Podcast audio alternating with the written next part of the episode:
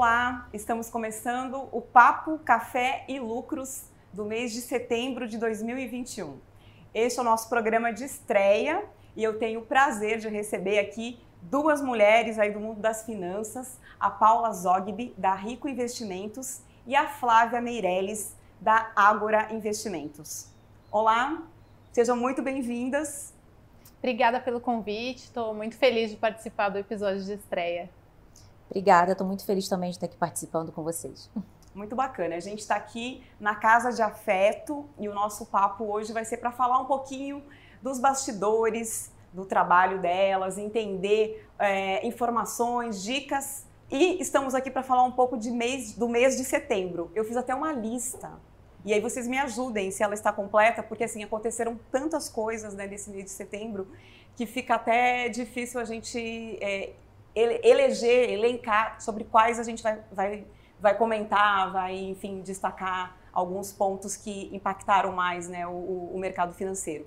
E aí, então, a gente começou o mês tendo é, a aprovação da tributação de dividendos, aprovado pela Câmara. Depois, a gente teve manifestações no 7 de setembro. A gente teve é, PIB, alta da Selic, discurso do Bolsonaro na ONU. É, tivemos também é, a crise envolvendo aquela gigante chinesa Evergrande. Tivemos até né, uma ocupação do MTST na Bolsa de Valores de São Paulo. Então, agora eu queria saber de vocês o que foi mais marcante, o que vocês acham que gerou uma turbulência maior nas ações. Bom, é, dos, dos, pontos que você trouxe, eu acho que o que mais marcou o mês de setembro para a gente, né, falando aí de, de bastidores, de coisas que aconteceram no nosso dia a dia que não estão nos relatórios, foi a questão do 7 de setembro mesmo.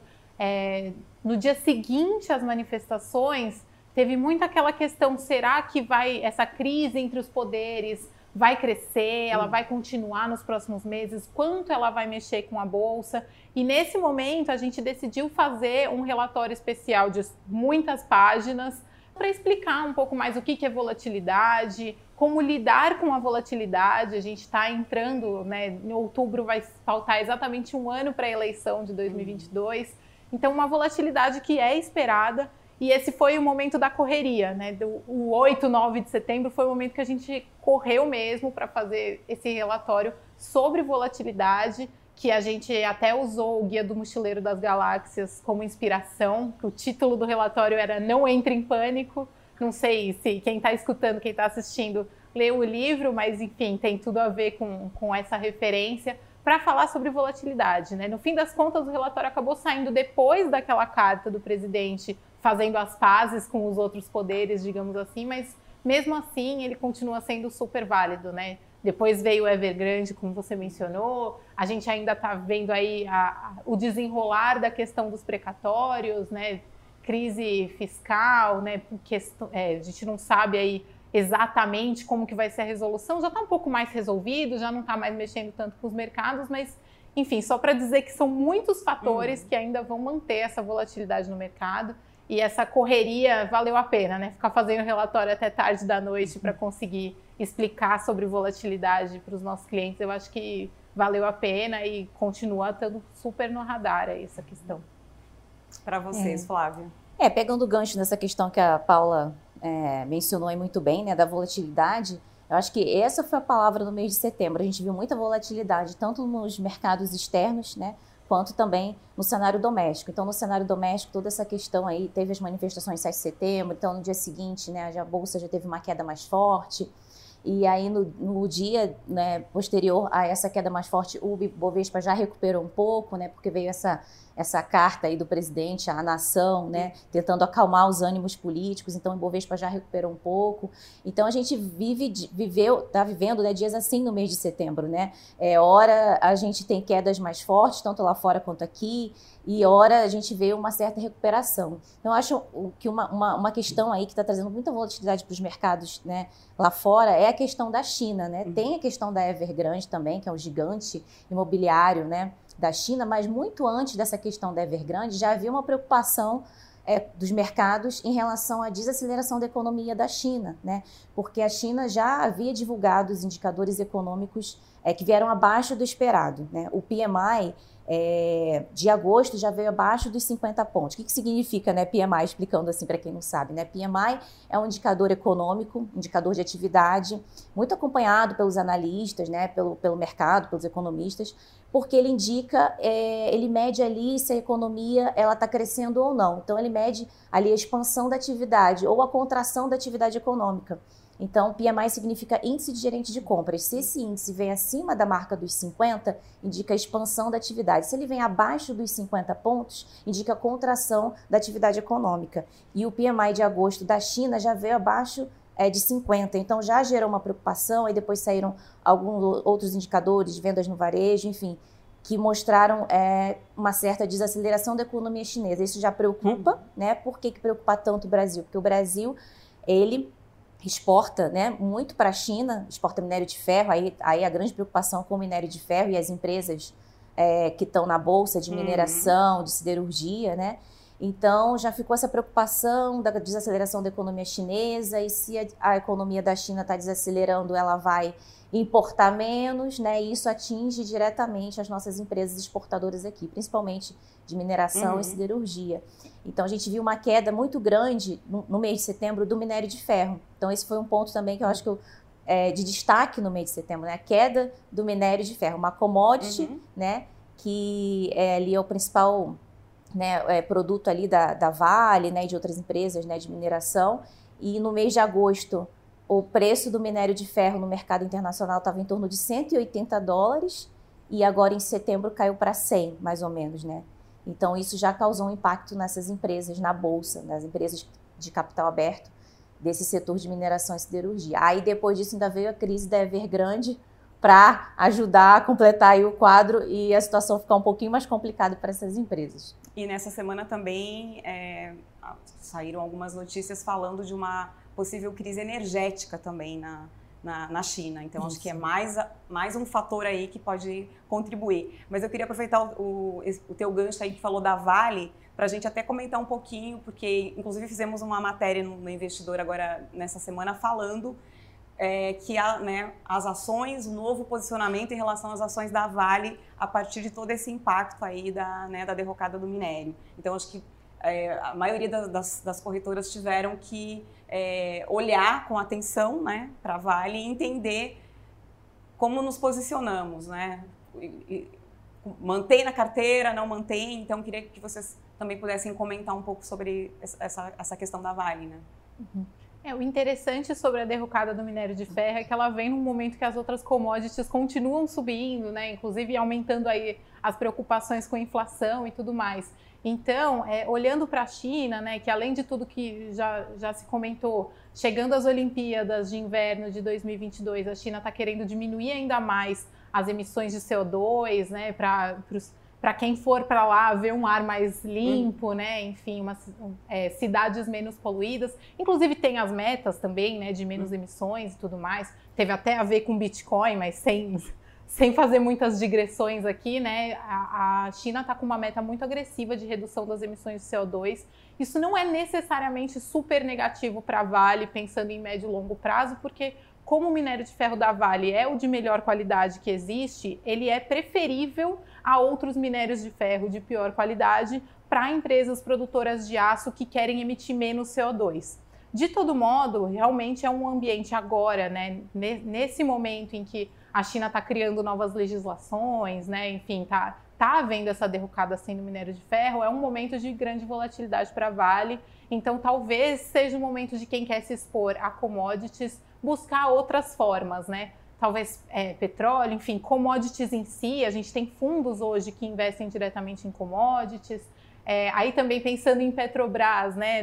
Talvez quem não gosta de volatilidade, melhor ir para outras empresas de petróleo, PetroRio, por exemplo, porque por conta das eleições de 2022 novamente, né? Então, existem outras formas de investir em commodities, acho que esse é o, é o ponto que eu quero trazer aqui. E é importante ter essa exposição por conta dessa inflação pressionada que a gente está vendo. Uhum. Já entrando um pouquinho né, em outubro e olhando para frente, uhum é, a inflação é, volta a ser mais protagonista ainda no mês de outubro, na minha opinião. A gente está vendo é, os, as outras commodities, principalmente energéticas, subirem bastante nesse final de setembro. é, e é importante ter essa proteção contra o aumento dos preços na carteira. Por um lado, é, a gente realmente tem essa preocupação né, com a desaceleração da China, isso impacta diretamente a Vale, mas por outro lado, a Vale ela ainda é uma excelente pagadora de dividendos. Nesse mês de setembro mesmo, ela anunciou um dividendo altíssimo, né? Então acho que também depende muito do foco do investidor, né? Tem aquele investidor que ele foca em dividendos, em renda, né?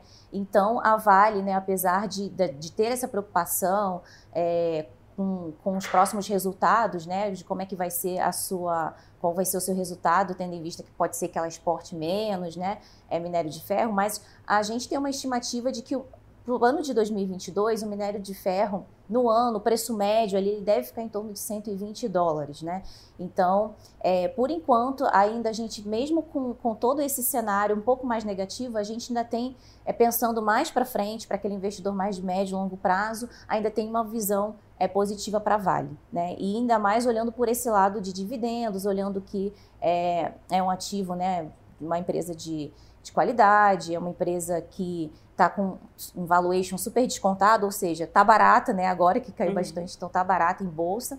Então, sim, para o curto prazo a gente ainda pode esperar ainda muita volatilidade, mas olhando mais para frente, é, tem essa questão dos dividendos, que, que, uhum. que é uma questão atrativa também, principalmente para aquele investidor que tem esse perfil né, de, de dividendos, de, de, ter a renda ali, é, periodicamente receber dividendos de, de algumas empresas. Por isso sempre a regra de ouro, né, de entender o seu perfil, entender isso. quais né, são as suas opostas, não tem uma não tem uma fórmula pronta, não tem receita, né, é aquele ponto, né? Com certeza.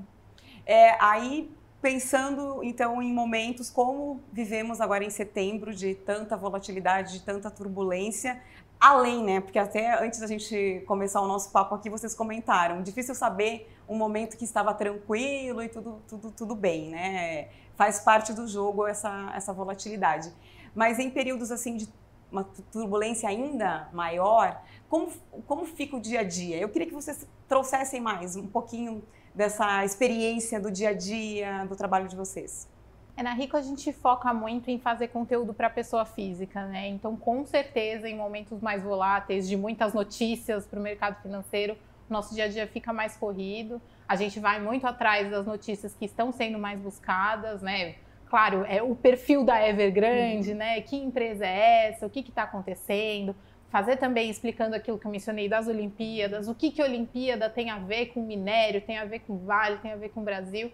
Então acaba ficando mais corrido, né? A gente precisa buscar mais informações, falar com pessoas ainda mais especialistas em cada um dos temas para realmente trazer o máximo de informação possível para os investidores é, lidarem com esse cenário mais turbulento, né?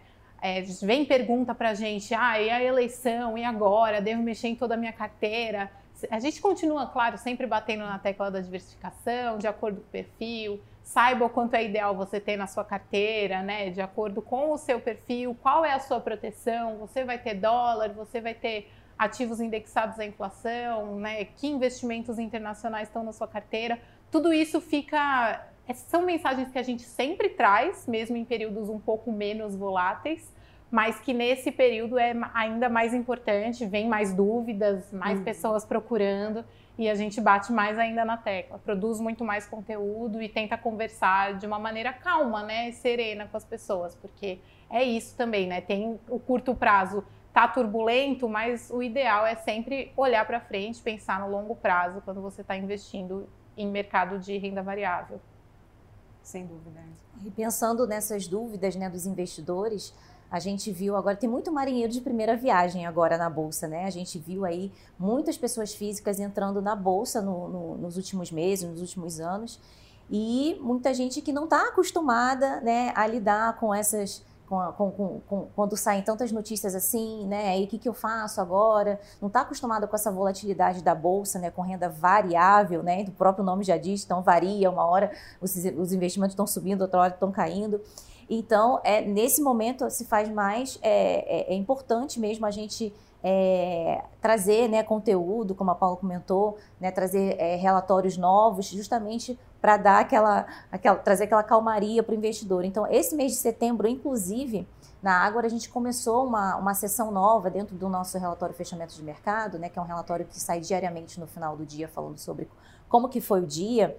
Mas todas as sextas-feiras a gente tem agora uma sessão chamada Giro da Semana. Então ali a gente conta um pouquinho sobre os fatos marcantes da semana, né, quais ações que mais subiram, que mais caíram durante aquela semana, por quê, qual foi a notícia, qual foi é, o fato relevante que alguma empresa né, trouxe, que afetou ali um setor ou uma, uma ação de uma empresa né, especificamente.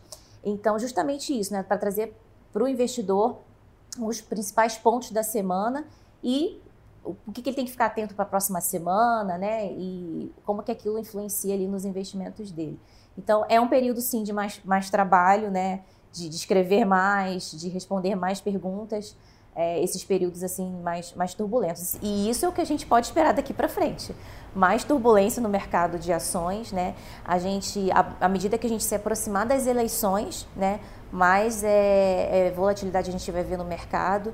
Então, é, saem muitas notícias, né, muitos ruídos políticos uhum. que impactam sempre a bolsa. A bolsa está muito sujeita a esses né, ruídos políticos. Então, o cenário é fiscal, como que, que vai ser resolvida essa questão da dívida aqui no Brasil, a questão dos precatórios, a questão do Auxílio Brasil, né, que é o programa do governo, né, que vai substituir Sim. o Bolsa Família. Qual que vai ser a fonte de recursos para bancar esse programa?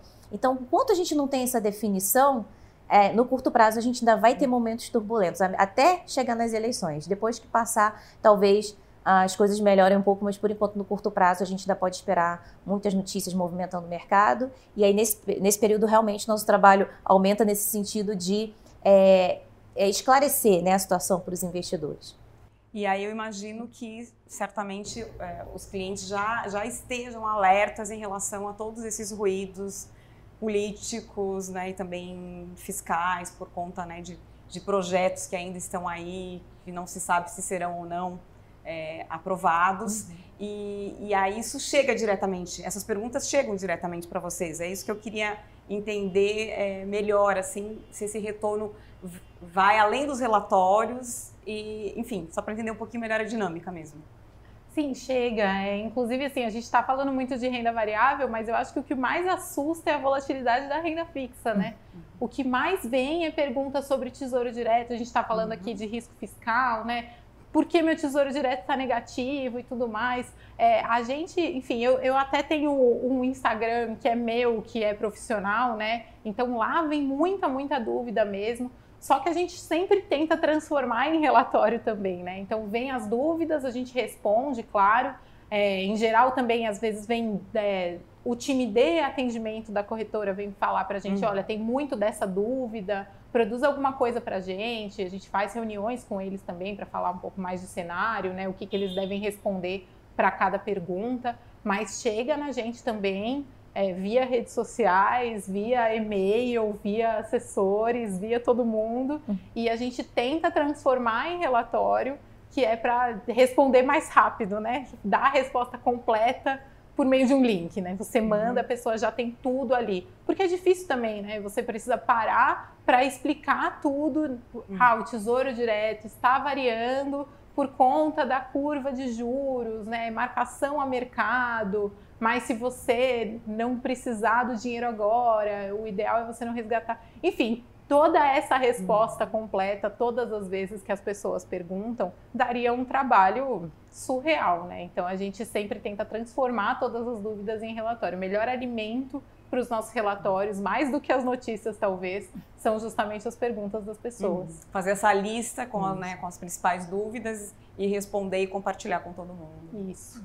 Na Ágora a gente tem um contato direto né, com os investidores através das nossas lives, né? Então todo dia no nosso time de analistas está ali de manhã, tem live de manhã, tem live de tarde, tem live de noite, para responder as perguntas, né? Então a gente percebe muito ali as dúvidas, né? As dúvidas chegam para a gente nas lives. É, é, é um bate-papo, né? Tem um chat ali aberto, então os clientes vão mandando as perguntas e a gente vai respondendo. Então, em semanas que saem muitas notícias assim, é, a pergunta é, de todo mundo é quase que praticamente a mesma, né? Então, na semana da Evergrande, todo mundo queria, queria saber, mas como é que, que fica então a Vale, como é que ficam as empresas de mineração e siderurgia, né? Então, na semana que teve a, a, a, decisão de política monetária aqui no Brasil, né? O aumento da taxa Selic, então as perguntas giram em torno da taxa Selic, ai, agora, até onde vai isso? Né, vai continuar aumentando. Então, é, nas nossas lives é o momento que a gente tem um contato direto ali com, com o cliente, né, com os investidores, e eles enviam as perguntas para a gente e a gente vai, vai conversando, vai, vai mostrando a, com a nossa visão né, sobre aquele evento, quais as estimativas que a gente tem para aquela empresa, é, preço-alvo, né, até, até quanto que a gente espera que, que a, o preço daquela ação vai alcançar né, daqui a um ano, né, ou no final do ano que vem. Então, através das lives é que a gente consegue, é, de uma forma mais rápida, é, tirar mais as dúvidas dos investidores mesmo. Bom, e pensando agora um pouco nos setores que devem se beneficiar com o avanço aí da vacinação, recuperação, de certa forma, da economia, é, quais são as, aí as recomendações, expectativas que a gente tem para outubro e quem sabe até falar um pouquinho já mais para o fim agora de 2021 mesmo. É, a gente tem a gente usa muito a análise quantitativa na Rico. A gente pega setores mesmo e vê as ações que estão descontadas nesses setores. A nossa cesta de ações é, de reabertura, ela conta muito com o setor de consumo discricionário, é, utilidades domésticas, indústria, turismo, né, claro. É, a gente estava colocando também o setor financeiro ali no meio, que enfim, agora já está já com as altas da Selic, né, esse setor já está se recuperando um pouco mais forte, mas tinha ficado muito para trás. Então essas entram nessa cesta aí de ações que tendem a se beneficiar da reabertura da economia. A gente faz as recomendações a partir das que estão descontadas, né, que ainda tem para onde subir. É, mas também é muito importante manter as ações de boa qualidade na carteira, né? não necessariamente as que precisam da reabertura para uhum. voltar né, a, a, subir, mas também aquelas ações que têm uma história muito sólida por trás, justamente para evitar um pouco a volatilidade é, e ter uma carteira de ações um pouco mais protegida, além de ter toda a diversificação em outros tipos de ativo. Então a gente também tem uma, uma cesta dessas ações selecionadas é, de forma quantitativa e qualitativa também, né? Uhum. Porque, enfim, a, é, empresas de alta qualidade é uma coisa que a gente precisa imputar ali, né? A máquina não vai saber dizer para a gente, por exemplo, que a Natura é uma empresa com uma história sólida e, enfim, essa é uma das hum. que está nessa, nessa cesta de alta qualidade. Então, acho que é importante ter esse equilíbrio, né? Um pouquinho de reabertura, um pouquinho de empresas de alta qualidade para evitar um pouco mais essa uhum. volatilidade. Para dar essa equilibrada mesmo. É, a gente também pensa mais ou menos nessa linha, né? De é, empresas que vão se beneficiar da reabertura econômica, então empresas de consumo e varejo, é, todas as empresas que estão ligadas à mobilidade urbana, né, então setor aéreo, né, a gente está notando que as pessoas, conforme está ocorrendo a vacinação, né, e elas né, vão voltar aí de repente a viajar, né, a pegar um avião, que era um medo que antes tinha, né, por conta da, da, do, do, da pandemia, né, a gente ainda está em meio a uma pandemia, mas essa questão da vacinação já começa, né, a é, está avançando aqui no Brasil, né? Então as pessoas completamente imunizadas já se sentem à vontade, né? É, para de repente viajar, enfim, voltar a viajar, uhum. né? Muitas pessoas ficaram longe, né, dos seus parentes, muito tempo, né? E agora talvez seja a hora dessa retomada, né? Lojas físicas que ficaram muito tempo fechadas, shopping que ficou muito tempo fechado durante a pandemia, agora a gente já está vendo essa reabertura. E, e, o mês de dezembro, final do ano, ele é um, um período, né, mais é, acho que é o melhor período do ano inteiro para as empresas de consumo e varejo, né? E, a, e depois de tanto tempo fechado, então acho que é, vai, vai, vai, vai ter, elas vão ter o melhor momento agora no final do ano. Por outro lado, a gente não pode esquecer que realmente a gente está passando um período de volatilidade, estão vindo as eleições pela frente, então a gente está num momento de inflação elevada, né? A taxa de desemprego ainda está tá muito alta, mas ao mesmo tempo a gente vê também uma recuperação gradual dos empregos, né? É, gradativamente o emprego está se recuperando. A gente viu nos primeiros sete meses desse ano já foram abertas, é, foram criadas mais de 1 milhão e 800 mil vagas de emprego. Então, a taxa de desemprego está alta, mas a gente está vendo aí gradativamente uma recuperação uhum. do emprego, né? Então, tudo isso acaba ajudando né, o setor de consumo e varejo. Mas, como no curto prazo a gente ainda pode esperar alguma volatilidade, a gente também foca em empresas né, de qualidade, que estejam baratas na bolsa, que estejam descontadas, né? Empresas também que se beneficiam de M&A, né, ou seja, fusões e aquisições. O que, que a gente viu durante essa pandemia? Muitas empresas é, menores né, acabaram é, não não conseguindo atravessar esse período de crise, de pandemia, e aí empresas grandes, bem capitalizadas, acabam aproveitando esse momento e acabam comprando outras empresas. Né? Então a gente está vivendo também um período muito forte de fusões e aquisições. Então tem empresas também que a gente tem uma expectativa que vão se beneficiar desse movimento. Então também são empresas que estão no nosso radar, que podem ter um espaço aí para subir, tem um potencial de valorização é, interessante por conta dessa expectativa dessas é, fusões e aquisições. Bom, um recadinho final então para os investidores que acompanham aqui o E-Investidor. Bom, a gente está entrando num mês, né? Como eu falei, inflação volta a ser um tema muito forte nos mercados. Também vamos falar bastante sobre uma possível correção no mercado americano. E lembrando que tudo que acontece no mercado americano impacta um pouquinho no Brasil também, né? Então, resumindo, vai continuar tendo volatilidade. É, então, o importante é conhecer o seu perfil, saber exatamente, é, saber mais ou menos quanto de risco você aguenta tomar na sua carteira, como investidor, como investidora. Se não conhece tão bem o seu perfil assim, não sabe exatamente quanto do seu dinheiro você quer arriscar, começa aos poucos, vai se conhecendo. É importante fazer essa trajetória também para você ter uma carteira condizente, tanto com seus objetivos quanto com a sua tolerância a risco. Isso é um recado especialmente importante agora no momento de volatilidade, mas muito importante sempre, porque nos momentos de euforia você pode acabar se arriscando demais e isso pode acabar se virando contra você no futuro. Então, é, se conheça, invista com responsabilidade e com diversificação. É um recado que eu deixo para os investidores, principalmente para aqueles investidores que estão começando agora, entraram na bolsa há pouco tempo, é, é esse, né? É ficar, é, não se assustar muito, né? Separar o que, que é notícia, né? Ou o que, que é realmente uma, uma algum fato que vai ali é, impactar no fundamento da empresa. Então é muito importante, né? Investir em ações com bons fundamentos, é, empresas de qualidade e tentar, se você ficar na dúvida, né, ah, mas saiu essa notícia, será que vai impactar nessa ação que eu comprei, né, há pouco tempo eu me desfaço agora, eu continuo com ela, sempre buscar informação, né, nós na Ágora estamos disponíveis todos os dias através das nossas lives, fora os relatórios também que a gente publica no nosso site, enfim, sempre tentar tirar as dúvidas e não tomar nenhuma, é, numa, nenhuma ação precipitada, não se precipitar. A gente já passou por outros períodos de crise, né? A, é, foi a, a, lá quando desabaram as torres gêmeas, a crise do subprime, então assim, e sempre o mercado dá aquela desabada no início e depois a tendência é se recuperar. Pode às vezes demorar mais tempo, demorar menos tempo, mas a, a tendência é voltar né, para o que estava mais ou menos antes. Então, assim, é não se assustar e não tomar nenhuma decisão precipitada, procurar entender realmente aquilo vai afetar o fundamento da empresa. Se vai, sim, é melhor de repente trocar por uma outra ação, trocar por outro segmento.